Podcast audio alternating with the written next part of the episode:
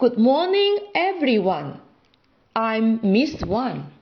欢迎大家收听今天的 Miss Wan 英语小课堂。今天我们要分享的是 Introduce oneself，如何用英语介绍自己。May I introduce myself? My name is Miss Wan. May I introduce myself? My name is Miss One. 我可以自我介绍一下吗？我叫 Miss One。Introduce 动词，介绍、引进、提出、采用。Introduce myself 自我介绍，请跟我读两次。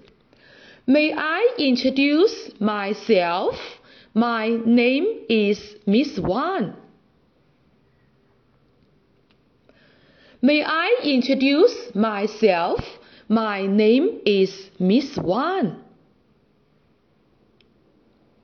还可以这样说：Please allow me to introduce myself.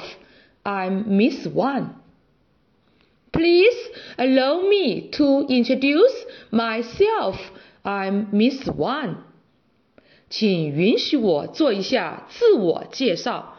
我是 Miss One。Allow 动词，允许、许可、准许。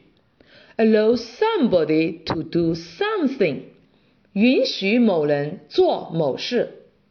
例如 ，My boss doesn't allow me to use the phone。我老板不准许我使用电话。请跟我读两次。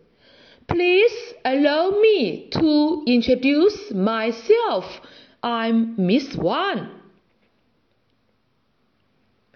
Please allow me to introduce myself. I'm Miss One. 好，今天的节目就到这里。See you next time.